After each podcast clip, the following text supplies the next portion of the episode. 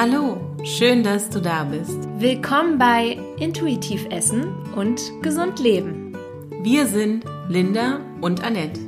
Mit diesem Podcast wollen wir dich dabei unterstützen, deinen Weg zu einer gesunden Lebens- und Ernährungsweise zu finden. Also, begib dich mit uns auf deine ganz persönliche Reise.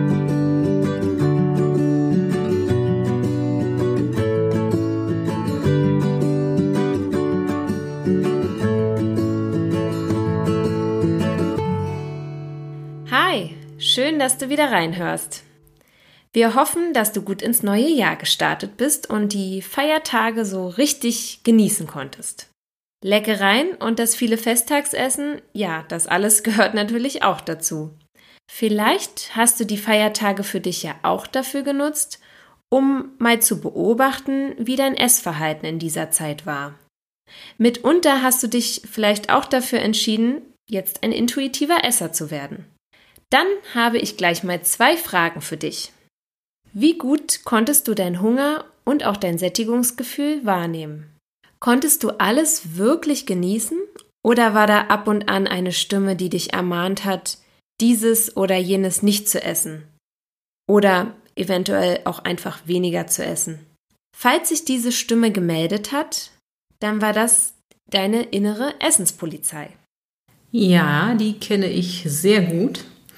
Die innere Essenspolizei, die ist wie eine Art persönlicher Wächter und sie teilt Lebensmittel in gut und schlecht ein und sagt dir dann gelegentlich auch, wie viel du essen darfst. Am liebsten meldet sie sich natürlich dann, wenn du gerade ganz entspannt bist und genüsslich in das nächste Plätzchen beißt. Gerade eben noch hast du es genießen können, aber jetzt ist da das schlechte Gewissen. Weihnachten ist eine herrliche Zeit für die Essenspolizei. Es ist die Zeit von Braten, Plätzchen, Genuss und Entspannung. Ich glaube, da hat sie bei einigen Dauereinsatz. Oh ja.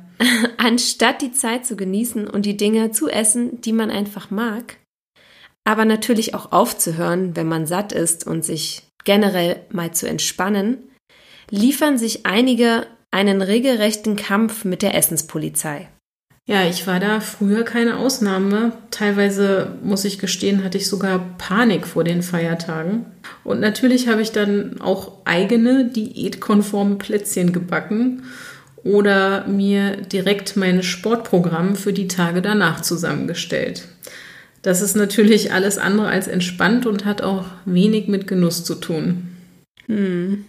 Es gibt einen großen Unterschied zwischen achtsam und kontrolliert essen. Diesen Unterschied zu kennen ist wichtig, um die Essenspolizei abzustellen.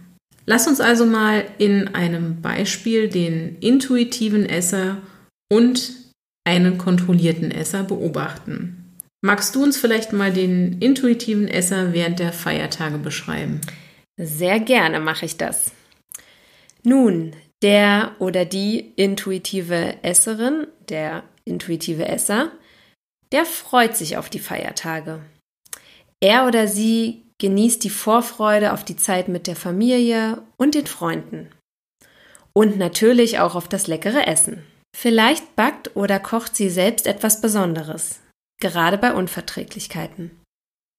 Das mag dann vielleicht auch vegan, glutenfrei oder ohne industriellen Zucker sein. Ebenso, wie sie es gern hat und wie es sich für sie gut anfühlt. Auf jeden Fall sieht sie den Tagen entspannt entgegen. Beim gemeinsamen Festessen mit der Familie, ja, da genießt sie alles, bis sie angenehm satt ist. Und sie nimmt nur das, was sie wirklich mag. Mit Aufforderung von Familienmitgliedern, die meinen, man müsse noch dieses oder jenes unbedingt probieren oder die nicht verstehen, warum man bestimmte Dinge nicht isst, kann sie liebevoll umgehen. Sie sagt einfach auf eine freundliche, aber bestimmte Weise, dass sie so esse, wie es ihr schmeckt und ihr auch gut tut. Natürlich gönnt sich der intuitive Esser auch Süßigkeiten. Aber er oder sie spürt einfach, wann es genug ist. Da braucht es keine innere Ermahnung, jetzt bloß kein weiteres Plätzchen zu essen. Das klingt doch richtig entspannt und ich denke, so sollte es auch sein. Ja. Ich habe ja schon erwähnt, dass die Essenspolizei bei mir noch ab und an vorbeischaut. Und war sie denn an Weihnachten auch wieder da? Nein, und das war richtig schön. Yay! Natürlich war Weihnachten jetzt auch dieses Jahr etwas anders. Ja, das stimmt. Man hat sich nicht wie gewohnt treffen können und dadurch vielleicht auch weniger Situationen gehabt, in denen die Essenspolizei sich vielleicht sonst gemeldet hätte. Aber ich beschreibe mal gerne, wie sich die Essenspolizei in der Vergangenheit immer gemeldet hat. Das ist dann das erwähnte kontrollierte Essverhalten und nicht unbedingt achtsam. Jedenfalls meldete sich meine Essenspolizei oft schon etliche Tage vor Weihnachten, wenn bei uns in der Familie geplant wurde, was es denn zu essen geben soll. Da fielen dann natürlich Sätze wie aber bitte nicht wieder so viel Süßkram und nicht so fette Sachen. Und während meiner Low Carb Zeit habe ich ja oft auch Süßstoffe wie Erythrit oder Birkenzucker verwendet. Heute mache ich das nicht mehr. Also ich verwende zwar auch keinen Haushaltszucker oder industriellen Zucker, aber eben auch keine Ersatzstoffe mehr, sondern natürlichen Zucker in Form von Früchten, Datteln und Co. Aber zurück zum Thema, denn dem Thema Zucker werden wir in weiteren Episoden noch mehr Aufmerksamkeit schenken. Ja, denn das Thema ist wirklich sehr spannend und auch wichtig. Genau. Und wie gesagt, an den Feiertagen war die Essenspolizei natürlich besonders präsent. Da wurde dann direkt morgens schon Alarm gemacht und ja, erstmal durchgerechnet, was denn der Tag so essenstechnisch bereithält. Crazy, Annette. Ja, ich weiß. Lieber noch mal eine Runde zum Sport. Das war dann so der dezente Hinweis an mich selbst. Und einige denken jetzt vielleicht, na ja, das ist doch völlig normal und äh, machen es mitunter auch genauso. Habe ich auch so gesehen, bevor ich mich mit dem intuitiven Essen beschäftigt habe. Der große Unterschied zum intuitiven Essen liegt einfach darin, dass wir ständig beurteilen und kontrollieren. Deswegen habe ich ja gesagt, es ist kontrolliertes Essverhalten und nicht intuitiv. Wir sind gut, wenn wir die Dinge essen, die auf der Okay- oder Gesundliste stehen. Jeder hat da vielleicht seine eigenen Bezeichnungen für. Und wir sind schlecht, wenn wir etwas oder auch zu viel von dem essen, was auf der, ja sagen wir mal, passt lieber auf damit oder No-Go-Liste steht. Dieses ständige Bewerten und Beurteilen bringt uns aber immer mehr weg von dem, was wir als intuitives und achtsames Essen bezeichnen und ist natürlich alles andere als entspannt. Viele denken auch, dass intuitives Essen für sie nicht funktioniert, weil sie dann einfach alles essen, worauf sie Lust haben und glauben, vielleicht komplett die Kontrolle über ihr Essverhalten zu verlieren. Ja, ich kann mir vorstellen, dass wirklich viele so denken. Und das ist aber nicht so. Also ich kann das ja wirklich nur aus meiner eigenen Erfahrung wiedergeben. Aber deswegen ist es auch so wichtig, achtsam zu essen, genug Nährstoffe zu sich zu nehmen und auf seinen Körper zu hören. Und ich hatte erst neulich ein Gespräch mit jemandem, der mir dann gesagt hat, na, also wenn ich essen darf, was ich will und worauf ich Lust habe, dann würde ich ja jeden Tag Schokolade und Pizza essen. Okay, und was hast du dann darauf geantwortet? Tja, da kommt dann immer meine Lieblingsantwort, wenn ich so Leute mit dem intuitiven Essen das erste Mal in Berührung bringe. Und das ist dann, dann mach genau das jetzt mal für drei Tage. Ist so viel Schokolade und Pizza, wie du magst, nichts anderes. Und dann sprechen wir darüber, wie es dir damit geht. Oh Gott, und ich hoffe, er ist deinem Rat nicht gefolgt. Nein, manchmal reicht es natürlich, wenn demjenigen dann wirklich bei der Vorstellung von diesen drei Tagen schon selber bewusst wird, dass das einfach Blödsinn ist. Ja. Also wenn unser Körper nicht schon völlig aus dem Lot ist und wir nicht komplett im Außen leben, dann gibt er uns sehr wohl genug Signale, um zu erkennen, was uns gut tut, wie viel uns gut tut und was eben nicht. Und selbst wenn jetzt der eine oder die andere sagt, auch drei Tage Pizza und Schokolade und nichts anderes schaffe ich locker, auf Dauer wird es sicherlich nicht möglich sein, sich so zu ernähren. Einer der Gründe, warum wir überhaupt sowas wie Appetit haben, ist, dass unser Körper auf diesem Weg natürlich signalisiert, welche Nährstoffe er gerade braucht. Leider muss man natürlich auch dazu sagen, dass bei vielen diese Signale schon zu schwach sind, um noch gehört zu werden oder sie gehen einfach konsequent darüber hinweg.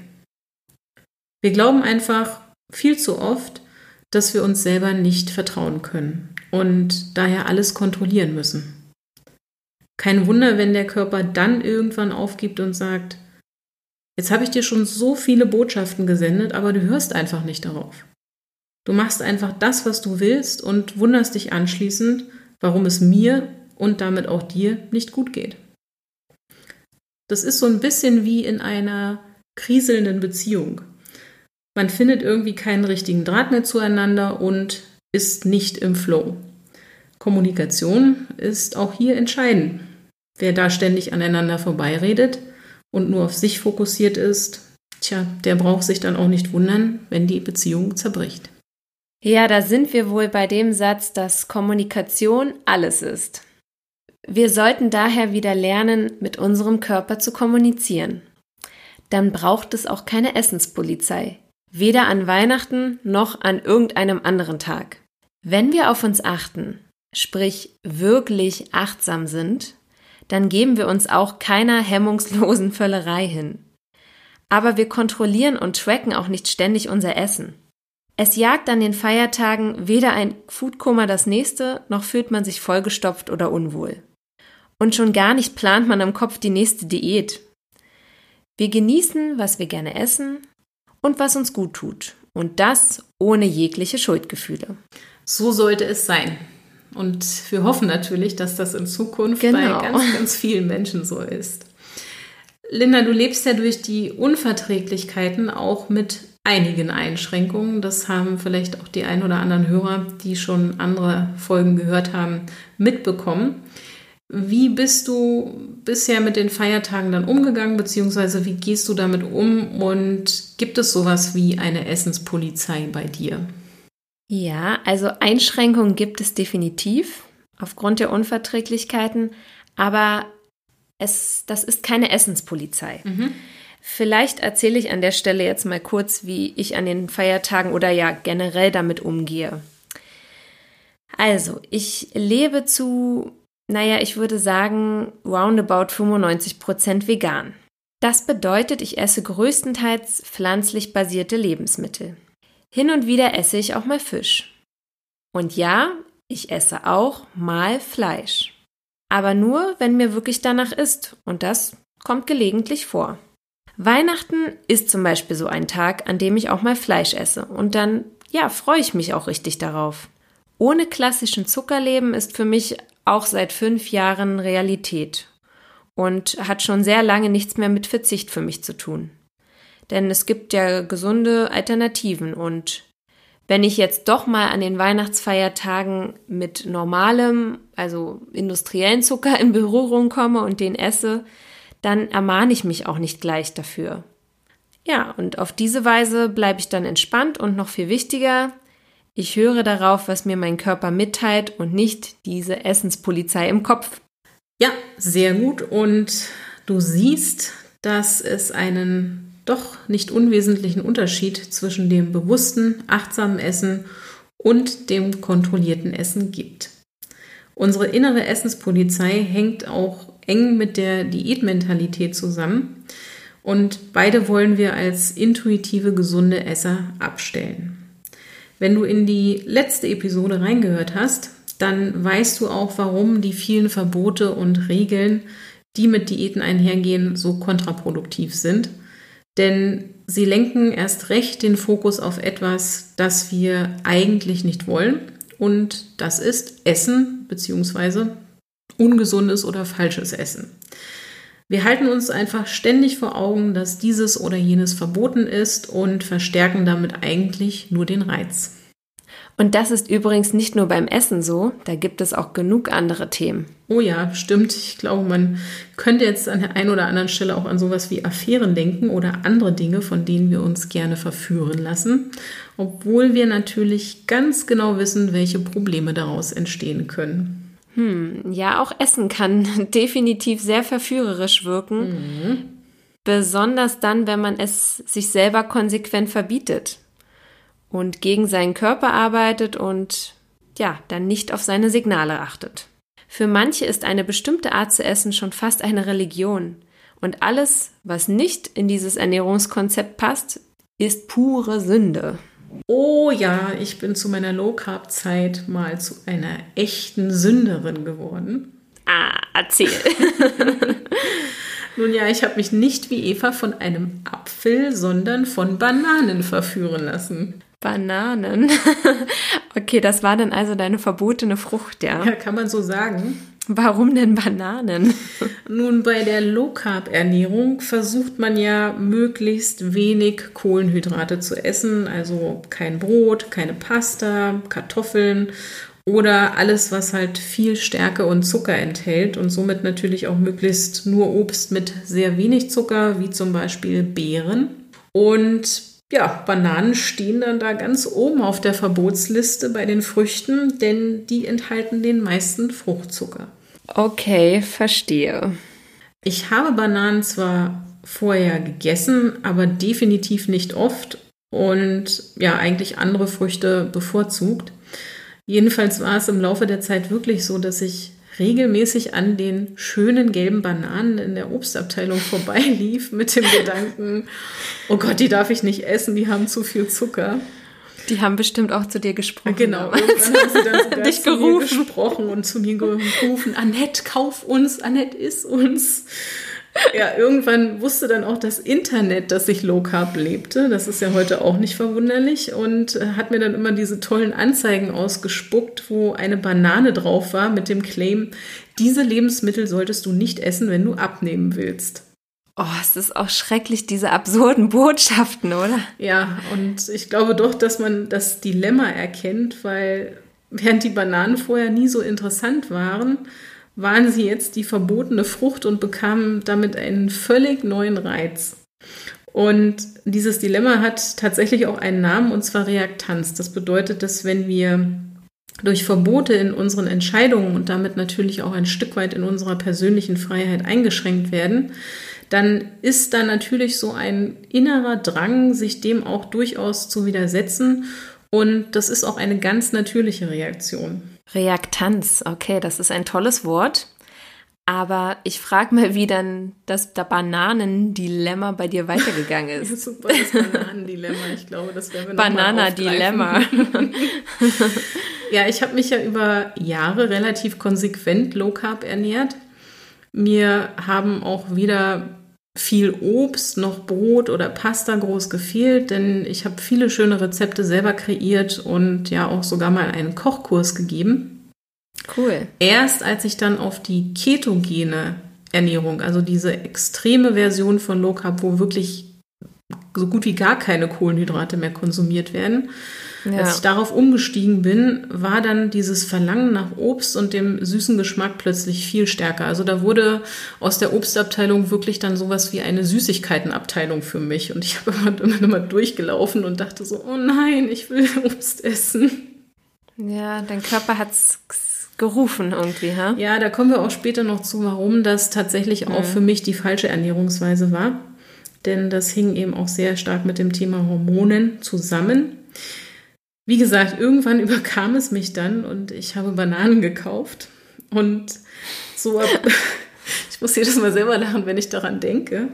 So absurd das klingt, aber ich habe drei Bananen hintereinander gegessen. Und das war definitiv keine gute Idee nach so langer Zeit Keto.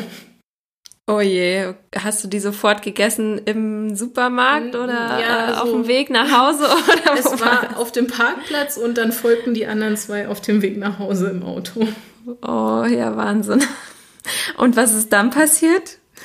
Naja, gut ging es mir danach nicht und vor allem fand ich das total absurd, ja. Ich kam mir vor wie so ein Affe auf Bananenentzug, weil früher habe ich Bananen zwar durchaus gegessen, aber nie so sehr gemocht.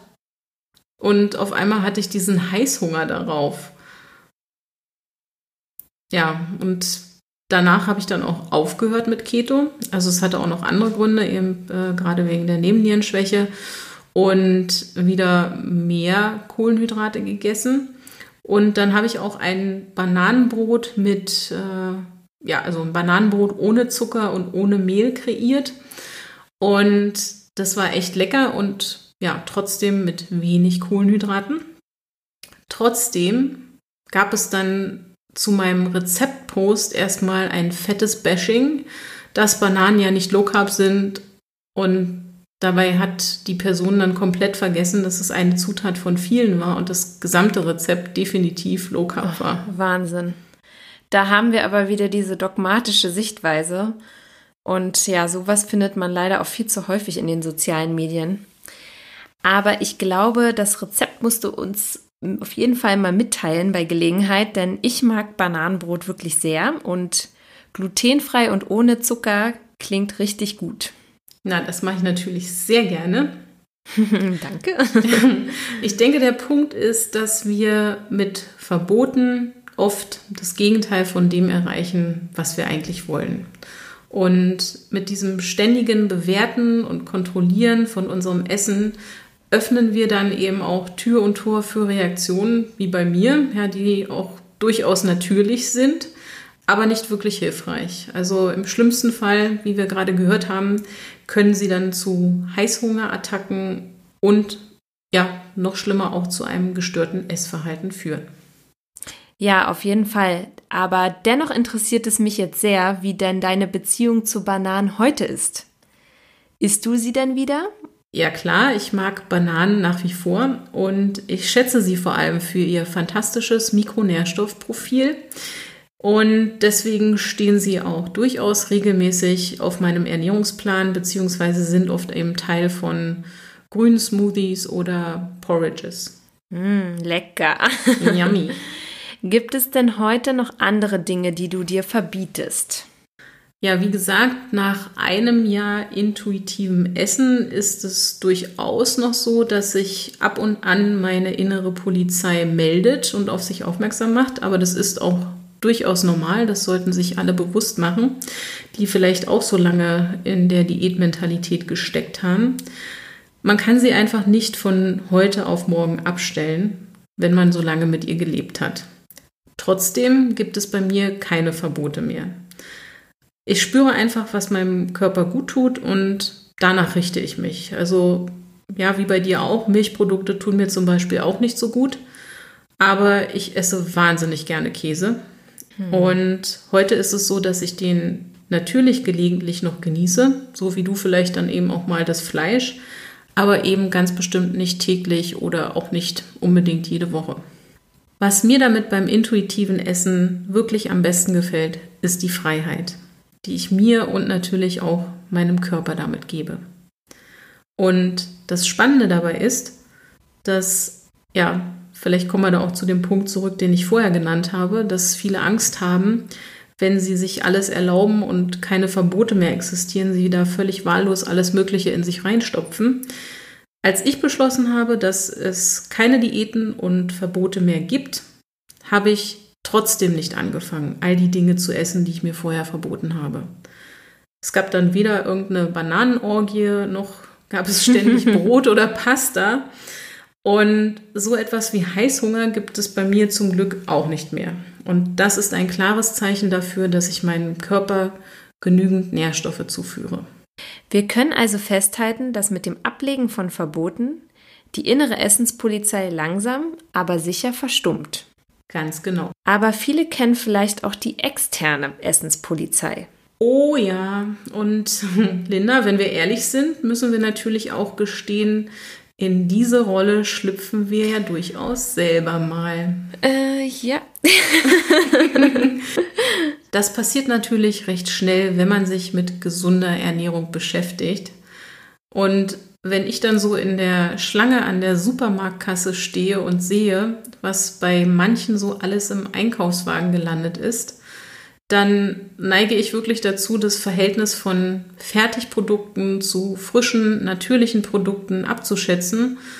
Und ja, das, was ich dann als Ergebnis rausbekomme, ist nicht wirklich positiv und ja, da kommt dann so die Essenspolizei in mir hervor und bei manchen möchte ich am liebsten was dazu sagen. Stimmt, da sind wir tatsächlich nicht frei von. Ähm, doch genau deshalb stellen wir das intuitive Essen ja auch an den Anfang von unserem Podcast. Wir wollen, dass du dich erst einmal frei machst von all den Verboten und lernst, deinem Körper wieder zu vertrauen. Zukünftig werden wir natürlich auch ausführlich auf Themen wie Zucker, Fertigprodukte und diverse körperliche Beschwerden eingehen, um dir zu zeigen, welchen Einfluss deine Ernährung auf deine Gesundheit hat. Damit wirst du dann selber erkennen, was dir gut tut und was eher nicht. Dann braucht es auch keine Essenspolizei, sondern nur dein persönliches Bewusstsein. Aber gut, zurück zur externen Essenspolizei. Diese tritt oft auch in Form von Freunden, dem Partner oder Familienmitglieder auf die irgendwelche Kommentare zu deinem Essen dann einfach mal von sich geben. Oh, not nice. Ja, da kommen dann Sätze wie, willst du das wirklich essen? Ich dachte, du wolltest abnehmen. Genau, oder sowas wie, das hat aber ziemlich viel Fett. Sowas würde ich nicht essen. Ja, und auch schön sind dann so die ganz subtilen Botschaften, wie zum Beispiel, eine Freundin von mir hat das auch immer gegessen und heute kriegt sie ihre Schwangerschaftsfunde nicht mehr weg. Oh je. Es geht aber auch in eine andere Richtung, wie zum Beispiel, das kenne ich auch, du solltest mehr essen, du bist ganz schön dünn. Oder bist du etwa immer noch auf Diät? Iss mal lieber. Das Schlimme an diesen Botschaften ist das Gefühl, was sie uns vermitteln. Jemand anderes meint zu wissen, was gut für uns ist. Das untergräbt unsere Autonomie und unser Selbstwertgefühl. Mach dir bewusst, dass diese Aussagen im Grunde doch nur die Überzeugung des anderen widerspiegeln und nicht unbedingt was mit dir zu tun haben. Und dennoch, diese Botschaften machen natürlich etwas mit uns und es ist wichtig, dass du auch die externe ebenso wie die innere Essenspolizei zum Schweigen bringst. Unerwünschte Ratschläge sind in gewisser Hinsicht wie Schläge. Sie mögen zwar nett gemeint sein, bewirken aber ebenso wie Verbote oft das Gegenteil. Du fühlst dich einfach mies. Wenn du etwas in deinem Leben verändern möchtest, dann such dir bewusst Unterstützung bei den Menschen, denen du vertraust. Du brauchst keine Essenspolizei. Vertraue auf dich und deinen Körper. Wenn du wirklich gesünder essen und leben willst, dann gehe Schritt für Schritt vor und such dir professionelle Unterstützung. Ja, denn wir alle möchten ein möglichst selbstbestimmtes Leben führen. Nur wenige Menschen fühlen sich auf Dauer wohl damit, wenn ihnen ständig von anderen gesagt wird, was sie zu tun oder zu lassen haben. Leider scheint in unserer Gesellschaft aber ein wahrer Kontrollzwang ausgebrochen zu sein. Alles muss geplant, gemessen und optimiert werden. Und dabei übersehen wir, dass dieses Verhalten eigentlich nur der Kampf gegen unsere Ängste ist die Angst, nicht zu genügen oder nicht zu gefallen, die Angst zu versagen und nicht dazuzugehören, die Angst vor falschen Entscheidungen und Verlusten und natürlich auch die Angst vor dem Tod. Dabei ist es eine Tatsache, dass wir alle, natürlich hoffentlich gesund, ein hohes Alter erreichen, aber dennoch eines Tages sterben werden. Sollten wir nicht gerade deshalb unser Leben so gestalten, dass wir im hohen Alter mit einem Lächeln zurückblicken und erfüllt von Dankbarkeit und Freude sind? Damit dies Realität wird, ist es natürlich wichtig, dass wir auch im hohen Alter noch gesund sind. Denn unser höchstes Gut sollte es uns auch wert sein, dafür Zeit zu investieren. Das stimmt. Und mach dir bitte auch bewusst, dass so manches vermeintlich gesunde Schönheitsideal unserer heutigen Zeit sich vielleicht nur auf Kosten deiner Gesundheit erreichen lässt. In mehreren Studien wurde sogar gezeigt, dass ja, viele Frauen bereit wären, ein Jahr ihres Lebens für eine schlankere Figur zu opfern. Und ich finde das schon ziemlich verrückt. Ja, das ist total verrückt. Natürlich können wir viel dafür tun, um uns nicht nur fit und gesund zu fühlen, sondern auch so auszusehen. Genau. Dazu gehört in erster Linie das Verständnis für unseren Körper und unsere ganz persönlichen Bedürfnisse. Und Gesundheit hat deswegen vor allem etwas mit Balance zu tun. Wenn du mit exzessivem Training und Dauerdiäten in eine Nebennierenschwäche rutschst, so wie ich zum Beispiel, dann hast du deiner Gesundheit definitiv keinen Gefallen getan, egal wie du danach aussiehst. Unser Körper verfügt nämlich über enorme Selbstregulationsmechanismen, die uns gesund erhalten und natürlich auch unser Überleben sichern sollen. Dazu gehört auch die Fähigkeit zur Selbstheilung. Wenn wir aber nicht wirklich darauf vertrauen und stattdessen lieber von außen auf ihn einwirken, egal welche Signale er uns sendet, dann wird diese Fähigkeit leider Schritt für Schritt verloren gehen. Ja, dann sind es irgendwann tatsächlich nur noch die Stimmen von außen, die uns vielleicht helfen können. Mach dich also nicht davon abhängig, sondern entscheide für dich selbst. Eine gesunde Lebens- und Ernährungsweise ist überhaupt nicht schwer und bedeutet weder ständigen Verzicht, konsequente Verbote noch Genussfeindlichkeit. Das werden wir dir auch mit vielen einfachen, leckeren und gesunden Rezepten beweisen. Ja, und wenn du magst, dann vernetze dich mit uns. Schick uns einfach mal eine Liste deiner Lieblingsgerichte, von denen du vielleicht sogar schon weißt, dass sie dir nicht so richtig gut tun. Denn wir arbeiten auch immer wieder an neuen Rezeptideen, die gesündere Alternativen sind.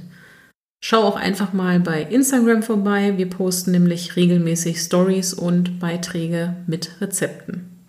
Übrigens, nach den Feiertagen haben Diäten in den Medien ja regelrechte Hochkonjunktur. Oh ja. Kein Titel, auf dem nicht steht, wie du endlich in Form kommen kannst. Lass dich in diesem Jahr einfach nicht davon mitreißen, sondern beginne dein Jahr 2021 vor allem mit Achtsamkeit. Lerne wieder auf dich und deinen Körper zu vertrauen. Nähere ihn und schenke ihm Liebe und Gesundheit. Das ist doch ein schöner Abschluss für unsere heutige Episode. Wir freuen uns, dass du wieder dabei warst und hoffen, dass du mit der heutigen Folge den ersten Schritt machen kannst, um die Essenspolizei, egal ob intern oder extern, verstummen zu lassen. Genau. Wenn du Fragen zum intuitiven Essen hast, dann lass es uns gerne wissen. Wir nehmen sie gerne mit in den Podcast auf und in der nächsten Episode widmen wir uns dem achtsamen Essen. Davon haben wir nun schon mehrfach gesprochen und du wirst dann erfahren, worauf es dabei ankommt und wie dir das achtsame Essen dabei helfen kann, ein intuitiver Esser zu werden. Wir freuen uns, wenn du weiter mit dabei bist und vielleicht auch andere zu dieser Reise einlädst. Mit deinem Feedback kannst du uns auch unterstützen. Wenn du hier also über Apple Podcasts zuhörst, dann freuen wir uns über eine positive Bewertung, wenn dir der Podcast gefällt. Hab einen tollen Start ins neue Jahr, lass es dir gut gehen und sei liebevoll zu dir und natürlich auch deinen Mitmenschen. Stay tuned und bis zum nächsten Mal. Deine Linda und Annette.